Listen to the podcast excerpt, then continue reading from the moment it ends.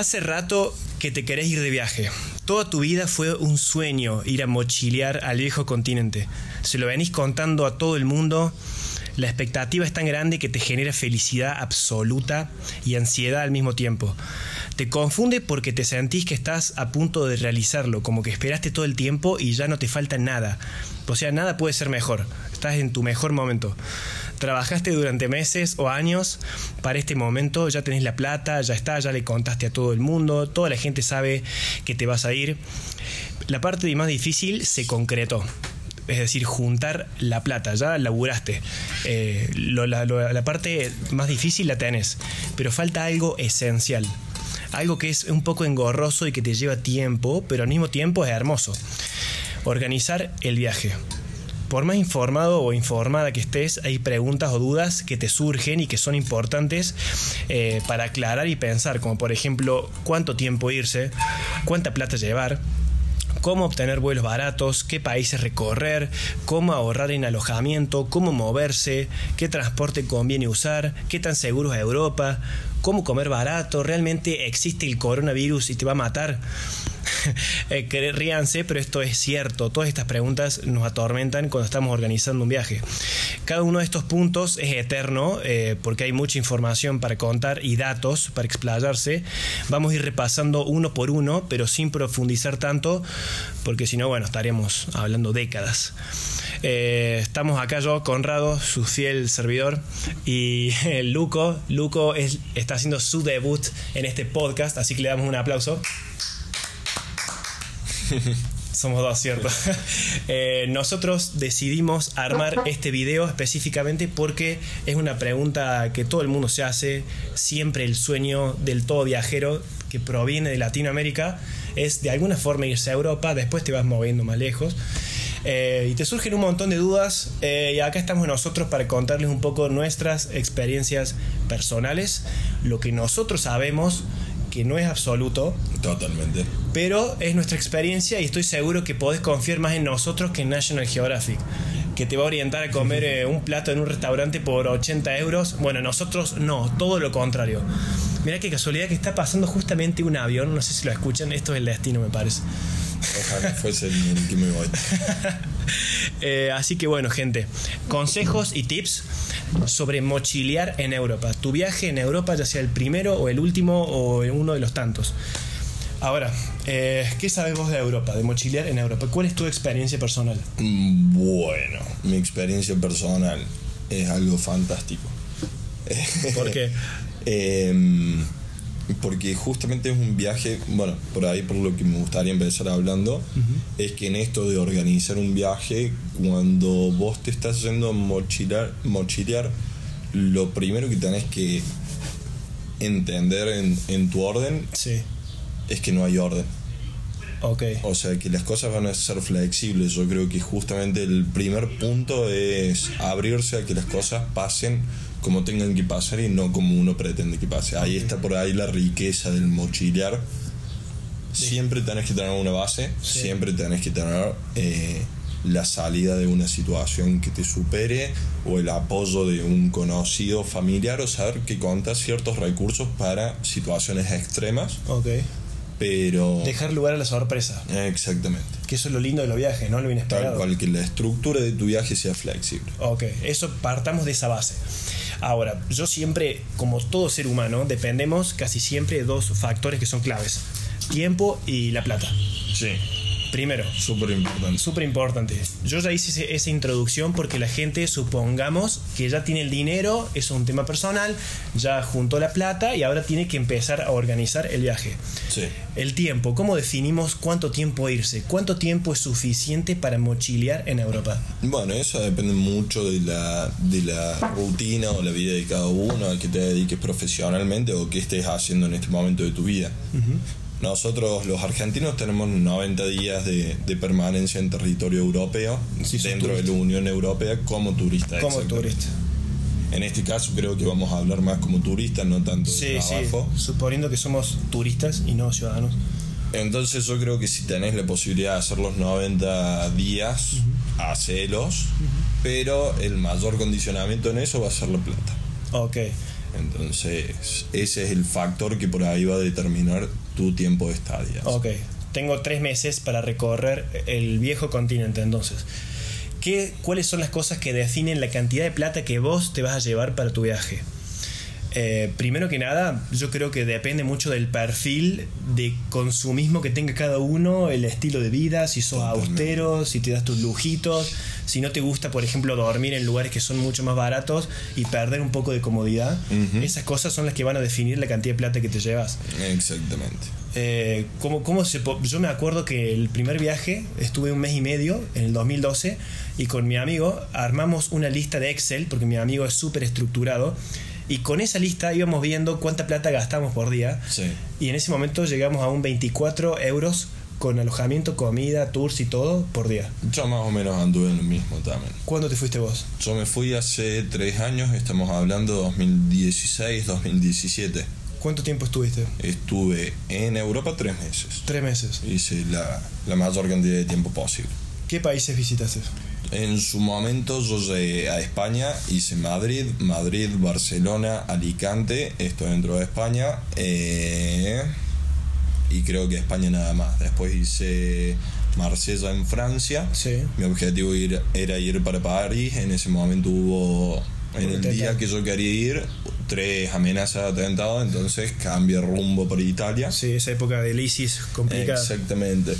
Entonces en Italia hicimos, hice Génova, hice Roma, hice Napoli, hice Cerdeña, que ahí estuve en Cagliari, pero bueno, Cerdeña es una islita, la verdad que hermosa, y te mueves bastante fácil, así que vas conociendo todo. Em, y de ahí me fui para Alemania, a Berlín. Bien, o hermoso también. Sí, que en Alemania conocí Berlín y el otro destino que conocí, no me acuerdo el nombre. bueno, no importa, lo dejamos. ¿Y después de Alemania? Hice esos tres países. Eh, sí, bueno, cuatro, pero Francia fue muy poquito. Eh, y por una cuestión de la aerolínea terminé conociendo también Estambul, Turquía. Pero bueno, ahí estamos saliendo de lo que es un. Sí, sí, sí, ahí ya lo, eso dejemos para otro, otro podcast. Eh, ¿cómo, definimos, por ejemplo, eh, bueno, el tema de la plata? Entonces decimos que es relativo. Sí. Estamos hablando de ya de base, hoy en día, hoy 5 eh, de marzo, no, 8 de marzo, perdón, estamos hablando de, que los argentinos tenemos esta imposición del 30% en cada gasto que tengamos con una moneda extranjera. Exactamente. Entonces, esto para los argentinos se nos complica el doble actualmente. Capaz que estás escuchando esto en el 2027 y ya sacaron el cepo, pero de todas formas. de saber qué, eh, cambio tenemos ahí. Por eso, por ahora es así. Entonces, eh, vos tenés que calcular eso. Ahora, un consejo mío es, por ejemplo, utilizar efectivo eh, para, consumir allá siendo argentino, por ejemplo. Evitar el uso de tarjeta. Evitar el uso de tarjeta para que no quede registrado y no te cobren ese, ese, mm, ese porcentaje. Después, el tema de la cantidad de plata, primero creo que uno de los grandes condicionamientos es el tema del pasaje. Sí. El pasaje suele ser uno de los mayores gastos que tenés porque es caro, lo tenés que sacar con tiempo, con mucho tiempo, tenés que estar eh, metiéndole mucha pila ahí buscando todo el tiempo. Em, ¿Cómo obtenemos vuelos baratos? ¿Cómo podemos encontrarlos? Vuelos baratos. Particularmente hay una página que es Promos Aérea, que vos entras y te da alertas. El tema ahí estás viendo pasajes que ya tienen un tiempo establecido, entonces es medio difícil modificarlo para lo que vos estés buscando o para el tiempo que desees irte. Bien. Em, el vuelo barato se busca. Eh, hay que minarlo eh, en el internet. el, vuelo barato yo lo defino en horas culo. ¿Qué son las horas culo? Sentarse en la silla y dedicar horas y horas entrando a diferentes páginas, consultando en diferentes blogs qué, cuáles son las promociones. Exactamente. Yo recomiendo lo que siempre me, fue útil a mí es sacarlo por lo menos con tres meses de anticipación o dos. Yo creo que con dos vas a andar bien. Sí. Pero buscar, por ejemplo, los días que son feriados, eh, perdón, los días que son por ejemplo, en las fiestas de fin de año, Navidad, Año Nuevo, la gente por lo general no quiere viajar, quiere pasarla con la familia. Entonces siempre vas a encontrar fechas baratas si estás dispuesto a perder un día de celebración con tu familia.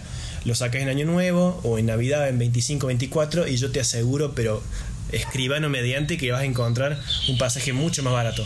Con un 30% de descuento Sí, seguro. totalmente. O los viernes 13, también Exacto. la gente por mal augurio decide no viajar y son más económicos. Exactamente. Y había otra cosa, hay un día en particular, no sé si son los martes, suele ser más barato. Los Igual, martes. tip en búsqueda, siempre desde pestaña incógnita. Exacto, pestaña incógnita para, evitar que... te vaya leyendo Exacto. el algoritmo y vaya viendo que vos querés viajar, entonces te hacen ofertas más caras usualmente si ven que estás interesado. Exactamente. Después están, existen esos, esos pasajes que son, eh, ¿cómo es? que? Tiempo compartido o no sé cómo se llama, pero que básicamente se trata de que vos estás sujeto a disponibilidad. Vos, eh, esto es conmigo, por medio de un contacto, si quieren lo pueden buscar, que vos, por ejemplo, podés reservar tu asiento, pero solamente viajás cuando hay un asiento libre en ese vuelo. Es medio complicado, pero existe esa, esa posibilidad. Eh, después lo otro que les recomiendo es descargar varias aplicaciones. Eh, tienen varias páginas. Seguramente si estás bien escuchando esto es porque ya estás metido en ese mundo. Pero descargar las aplicaciones y alertarle a Google y a las aplicaciones que te manden una, una- una notificación y te avisen cuando haya un descenso de una caída de precios. Exactamente. Sí. Sí, de hecho Google Flights, que Google es Flights. el mismo buscador de Google que funciona como un buscador general, Sí. tiene un- una muy buena gama, o sea, contempla mucho y la verdad que es muy bueno para encontrar pasajes baratos. Ok, yo también recomiendo mucho Norwegian. Norwegian tiene vuelos directos, eh, no, no es mención paga esto, obviamente, pero por ejemplo, de Córdoba a Londres tenés vuelos baratos porque es una low cost, e incluso la primera clase es barata si tenés plata, Eh, así que mm, eso lo recomiendo mucho esa aerolínea. Después, eh, una vez que ya tenemos el vuelo comprado, por ejemplo, ¿Qué países conviene recorrer? Eh, por ahí uno se ve como saturado de tantas ciudades y decir, loco, yo quiero conocer todo. Me encantaría hacer una gira total. Mi lema, lo que yo siempre digo es, menos países, más tiempo en cada país. Sí, estoy totalmente de acuerdo. En realidad la riqueza por ahí está en conocer la cultura, dialogar con la gente, conocer los locales. Y además, o sea, todos tenemos la guía que nos dice, bueno, vamos al Parque Güell en Barcelona, vamos a Casa Batlló, vamos al Museo de Arte Contemporáneo. Y sí, son cosas que están buenísimas de ver, pero siempre el, el rinconcito que conoce el local por ahí nos puede dar mucho más riqueza o nos puede asombrar mucho más que el atractivo turístico más Bueno, grande. Aparte yo creo que la verdadera esencia de cada país como que se esconde no en las capitales, sino en los interiores. Totalmente, donde la historia sigue pasando, o sea, Exacto. lugares quedados en el tiempo que siguen viviendo de una forma de hace, no sé, 500 a- años atrás y así, wow. Sí, había- yo por ejemplo me topaba con sorpresa cuando estaba allá. Yo cuando estuve en Holanda, por ejemplo, me di cuenta que no tienen gastronomía propia. Mira, no sabía eso. Eh, te encontrás con, con países y ciudades que decís, loco, ¿y dónde está tu, tu, qué sé yo, tus raíces? ¿Dónde están tus costumbres? No, estaban pero colmadas de cadenas de, de restaurantes nacionales, que el McDonald's, que el Chicken Fries, que la, eh, ¿cómo se llama? Que Sara, que HSBC, no sé qué. Estaba pero hipercapitalizada la... Mira, Eh, así que, bueno, eh, a fin de cuentas yo recomiendo eso. Seleccionar un país y dedicarle por lo menos una semana por cada país. sí, Y, sí, de- y- no caer en la locura de que, por ejemplo, si es tu primer viaje, por lo general lo que pasa es que decís, bueno, es mi primer viaje, no sé cuándo voy a volver a ir, y agarras y te haces toda una gira, y la verdad que te la pasas más en el avión o en el tren que realmente en cada país. Bueno, eso es clave, moverse de noche y dormir en el medio de transporte. bien, Es algo que terminé medio aplicando el último mes de viaje, es decir, me tomo un tren Sí. y aprovecho, me ahorro estadía, me muevo en Eso. un horario que, que no voy a poder transitar nada, entonces siempre buscar transportarte de noche, dormir en el transporte y te despertas, llegas a la mañana y tenés todo el día para aprovechar y es un muy buen recurso para ahorrar plata. un muy, muy buen Además, recurso los, para plata. los transportes son excelentes allá, entonces Sí. incluso en la categoría más baja de un tren vas a poder dormir Sí. y descansar. Son puntuales y súper eficientes los Sí. transportes allá. Sí, total. Eso recomiende.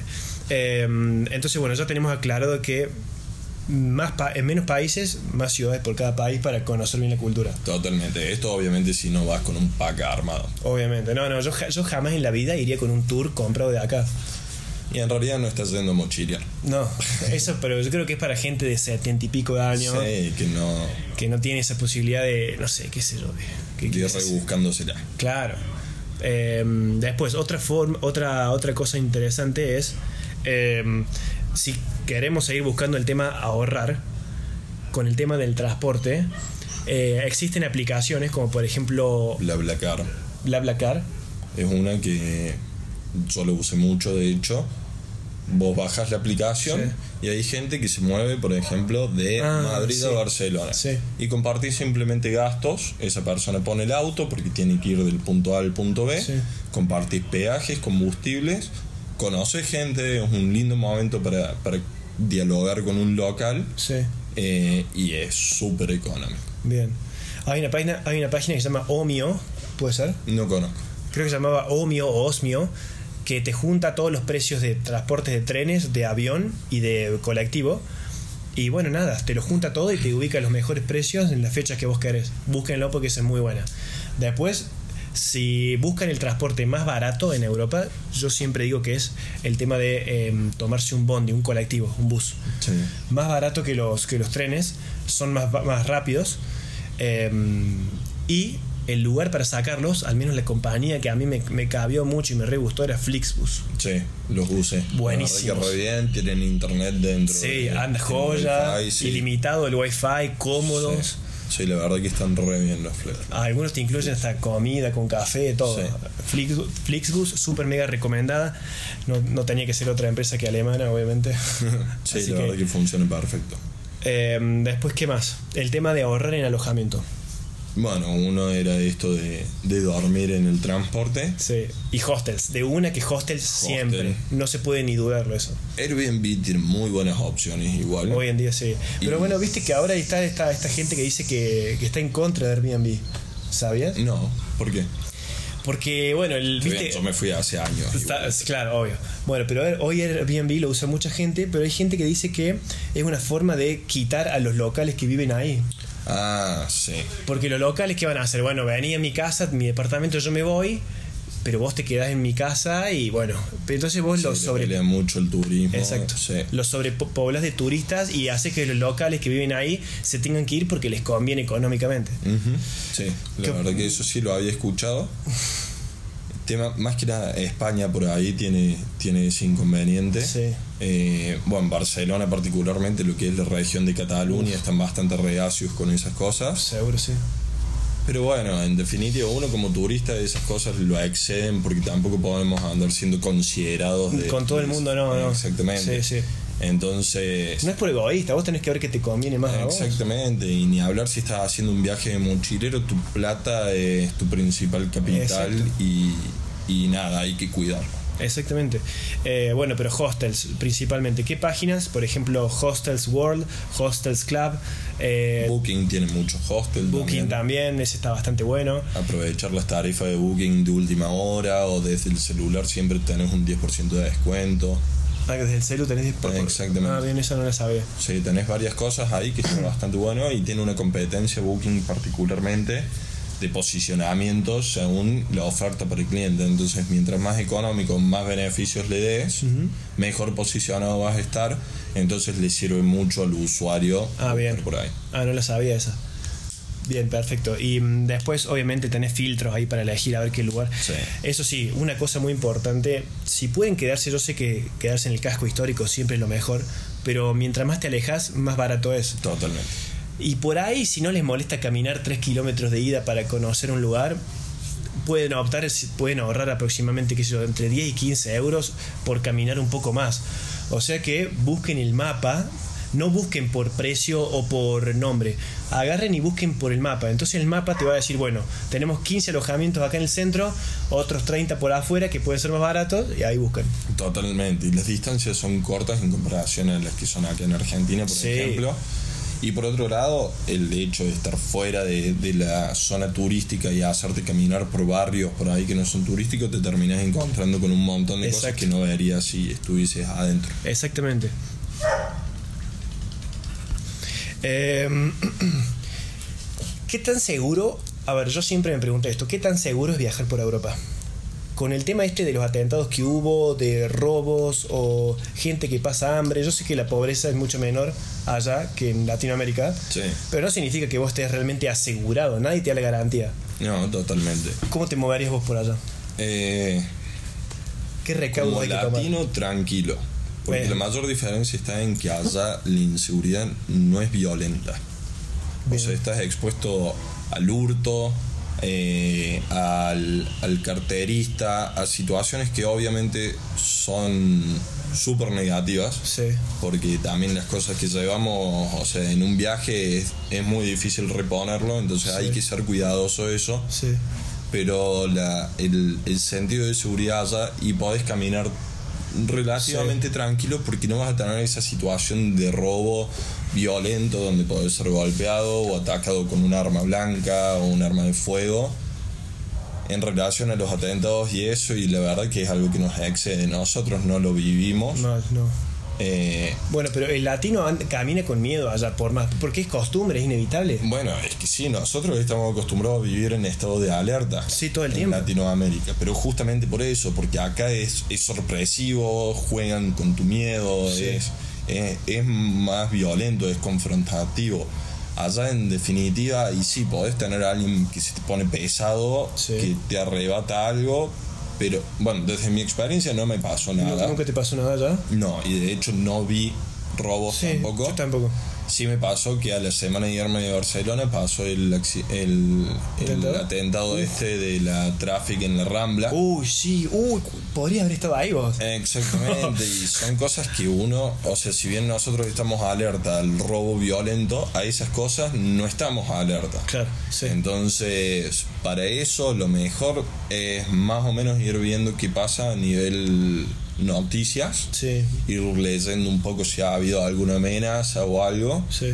Pero igual es una ciudad que es un, en realidad un continente, Europa en general, que responde muy rápido, toma acciones sí. preventivas. Primer Mm, mundo. Exactamente, muy rápido. Entonces hoy vas a la Rambla y tenés unos cosas así de cemento que no permite el ingreso de autos. Bien.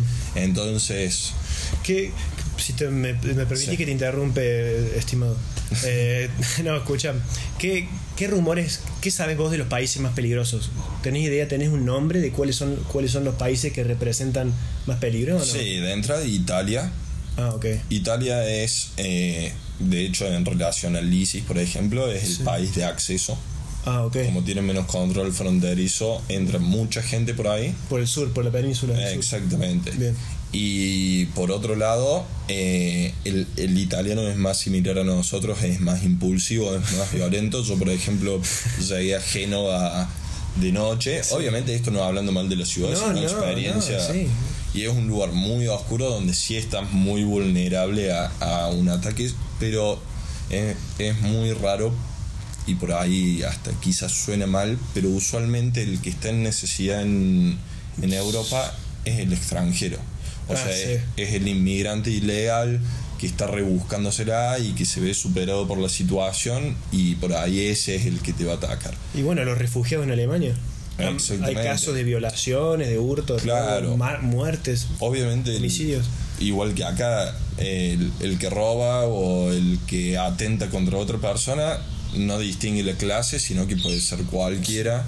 Eh, pero bueno, particularmente ahí en Italia lo que me pasó a mí, el que era un riesgo era el inmigrante ilegal, Sí. que, que, bueno, no tenía posibilidades y si ese por ahí no maneja los códigos locales, por ahí si te roba un local, cuida el turismo, por Sí. más loco que parezca, va a hurtar, no lo va a violentar. Y el que es inmigrante y no cuida el turismo porque no entiende que eso enriquece al, Claro, no, no a le la importa. zona, no le importa y se Ni se le cruza, sí, ni, ni se le cruza por la cabeza. Yo me acuerdo que, no es por ser racista ni nada, pero en Italia se corría el rumor que, bueno, estaban los pakistaníes que, mm, nada, se la pasaban trabajando, obviamente, que era un grupo de inmigrantes, pero después también estaban los, los de África, las personas que venían de África, del norte Sí. o del sur. De Senegal. Sí, de, bueno, de Senegal, Sí. de muchos países. Y no era nada bueno, no eran nada bueno los comentarios, eh, la reputación que tenía esta gente. Eh, primero que nada, su color de piel obviamente lo delataba. Y yo, yo nunca tuve ningún problema con ellos. Además, yo conocí gente allá re simpática de esos orígenes. Pero yo, la gente ya me sugestionaba a que podía pasar algo y a que mantuviera la distancia con ellos.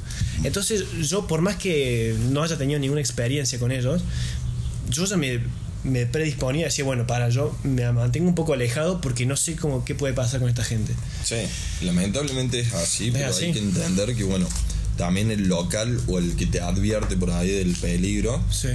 y tiene cierta xenofobia o tiene cierto rechazo al inmigrante que viene, que acá en Argentina pasa lo mismo, Sí, o sea, con la gente piensa que va a venir el venezolano a robarle trabajo, entonces se genera ahí una una un, un rechazo a esa persona y se lo etiqueta y bueno, son cosas que pasan en todos Inevitables, lados. sí. Obviamente por ahí nos sirve como para tener en cuenta lo que el local dice, pero no caigamos en racismo, xenofobia, No, no, ni no. mucho menos. No, por supuesto. O sea, cada persona tiene sus intenciones y puede ser de, de una etnia, de otra, de un país, de otro, y, y puede ser bueno o malo indiferentemente de dónde venga. Aparte, yo creo que muchas de estas situaciones peligrosas o criminales, por así decirlo, dependen mucho de uno. Uno se puede mantener alejado de lugares que pueden ser peligrosos, evitar andar mirando mal o tratando mal a alguien o discutiendo o lo que sea. Entonces, creo que el- yo diría que el 80-70% va a depender de lo que un- uno haga. Totalmente. Por ejemplo, no vas a salir a las 4 de la mañana por el medio de no sé qué ciudad de Génova, por ejemplo. Claro, Eso ahí ya te estás yendo a la boca del lobo, hay que tener eh, un poco de sentido común. totalmente. Sí, uno puede hacer lecturas que le permiten moverse Bien. más, más tranquilo. Y ahora vamos con el tema tendencia, con la bomba del momento que ya seguramente sabrás qué es.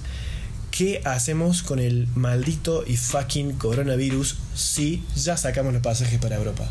Bueno. o sea, vos, tu situación. Sí. Que en el próximo capítulo vamos a estar hablando de eso. Esténse pendientes. Bueno, yo me voy en eh, mayo para Sí. allá. Para Italia. Auge de coronavirus y encima Italia. Encima Italia. Número uno, tip número uno, informarse. Leer. Norte o sur, perdón. Me voy al sur. Ah, bueno, bueno. Sí, más alejado. Bueno, informarse. Pero lo principal, informarse. Eh, la OMS es una fuente bastante Fidedigna. fidedigna, exactamente. Podemos confiar mucho. Hay una paranoia. Yo, particularmente, bueno, soy publicista y me manejo mucho con los medios de comunicación. Ya Sí. entiendo cómo operan. Y la verdad que están generando una, una situación bastante mala del manejo de la información, una paranoia. Mm. De entrada, si tenés, o sea, si estás, si no sos un niño o no sos un anciano, vas a tener una gripe. Esto obviamente no, no lo digo yo porque no tengo No. el aval como Sí. para decirlo, pero el grupo afectado es el, El niño. recién nacido y el anciano. Exacto.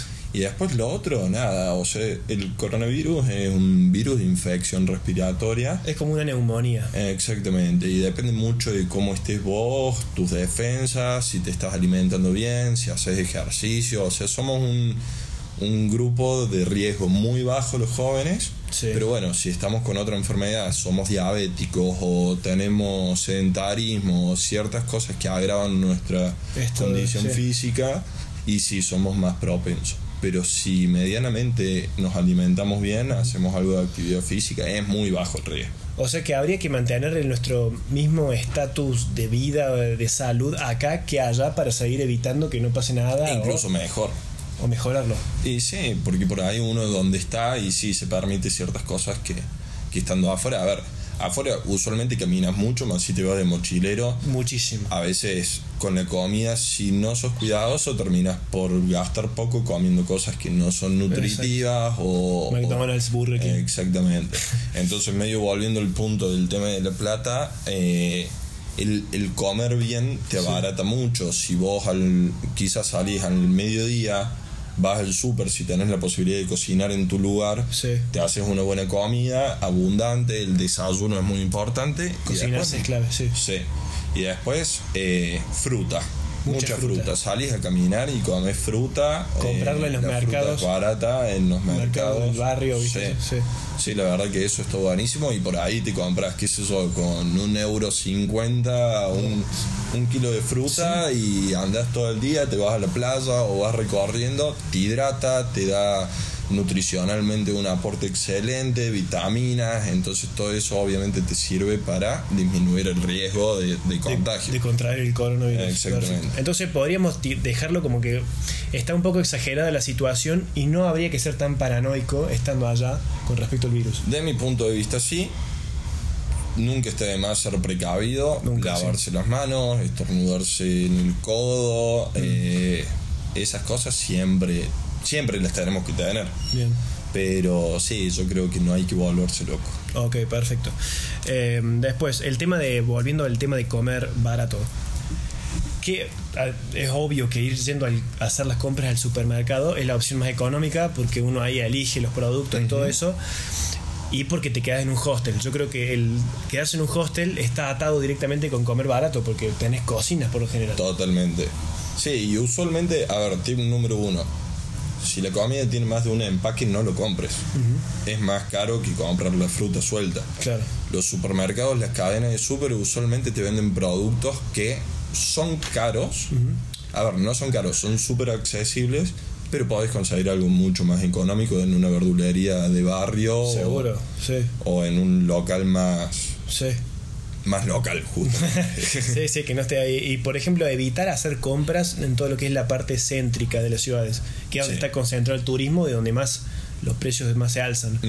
A mí me pasó que, bueno, me, me encontré con un montón de almacenes que estaban por fuera del casco histórico, Sí. y pero que eran el- pero estaban regalados, por ejemplo.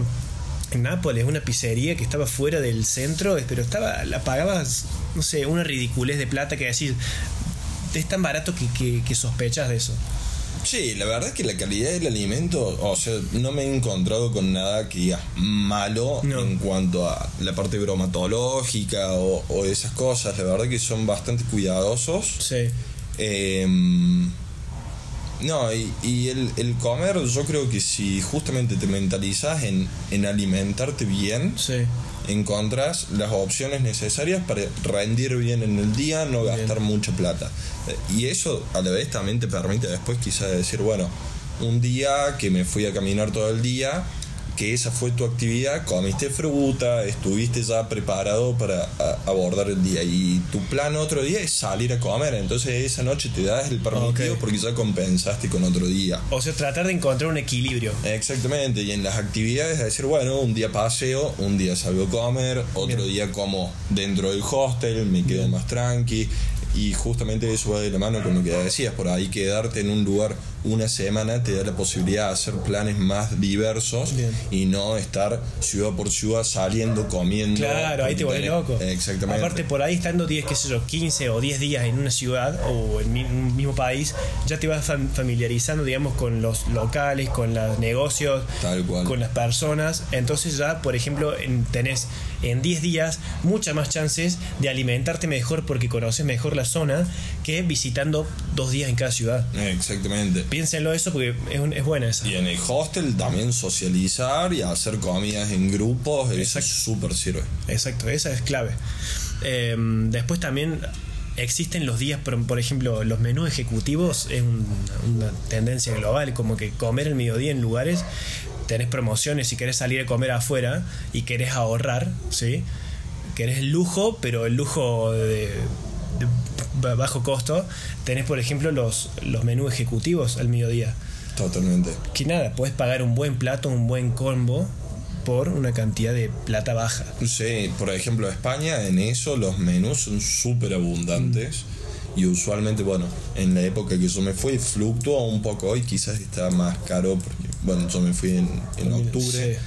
eh, y comer afuera estaba un poco más caro, pero, pero encontrás por ahí esos localcitos Sí. bastante tranqui, pero bien ubicados, con buena Sí. atención. En tradicional. Y sí, puede ser que te gastes en un menú unos entre 7 y, y 12 euros, Sí. que por ahí sale del, del plan que tenés, pero estás comiendo súper abundante. Sí. Y literal, te comes eso y después el resto del día Qué podés estar más tranqui comiendo. Aparte hay que alimentar un poco el autoestima, tipo, no podés todo el tiempo estar limitándote los placeres. Exactamente. Entonces hay que darte un respiro a la conciencia de la billetera a veces. De decir, bueno, hoy te dejo salir un poco, gastame un poco más, al otro día menos y encontré el balance.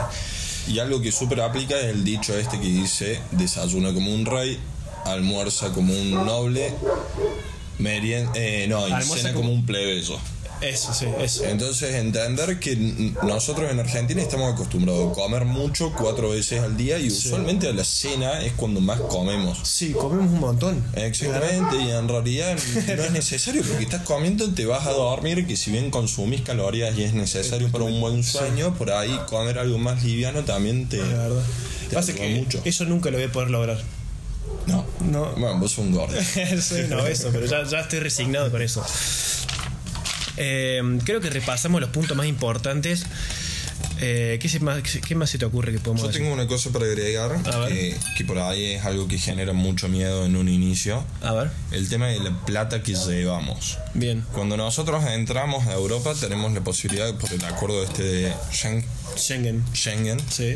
eh, que nos pidan cierta cantidad de plata para entrar. Según lo que se dice en internet, son 65 euros por día Sí.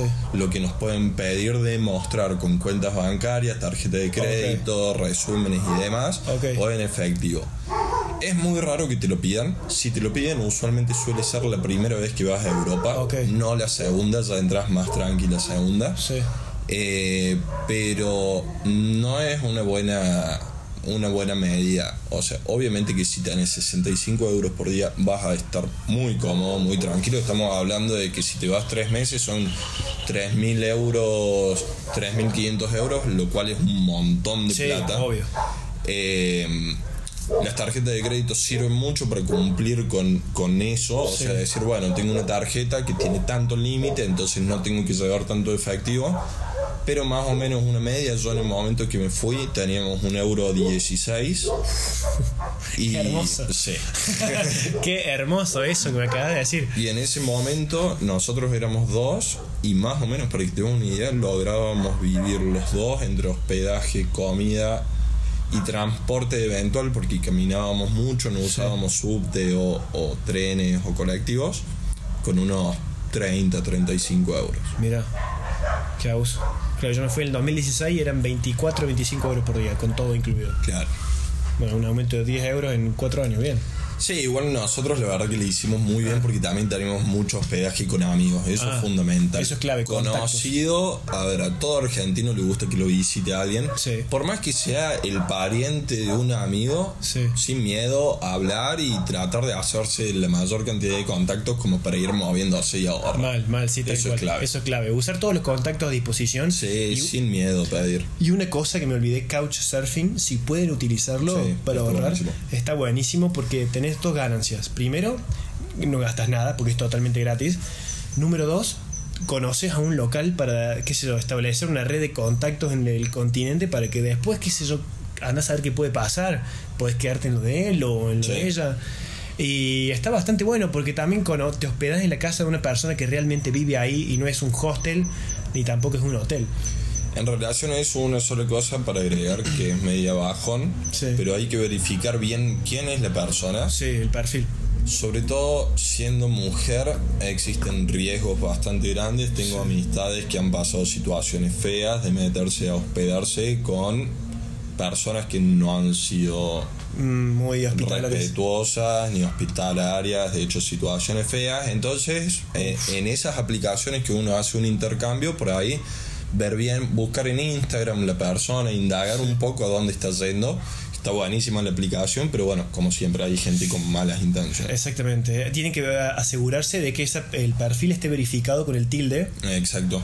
La persona que tiene esa verificación es porque abonaron y pertenecen y son miembros. Yo aboné, por ejemplo.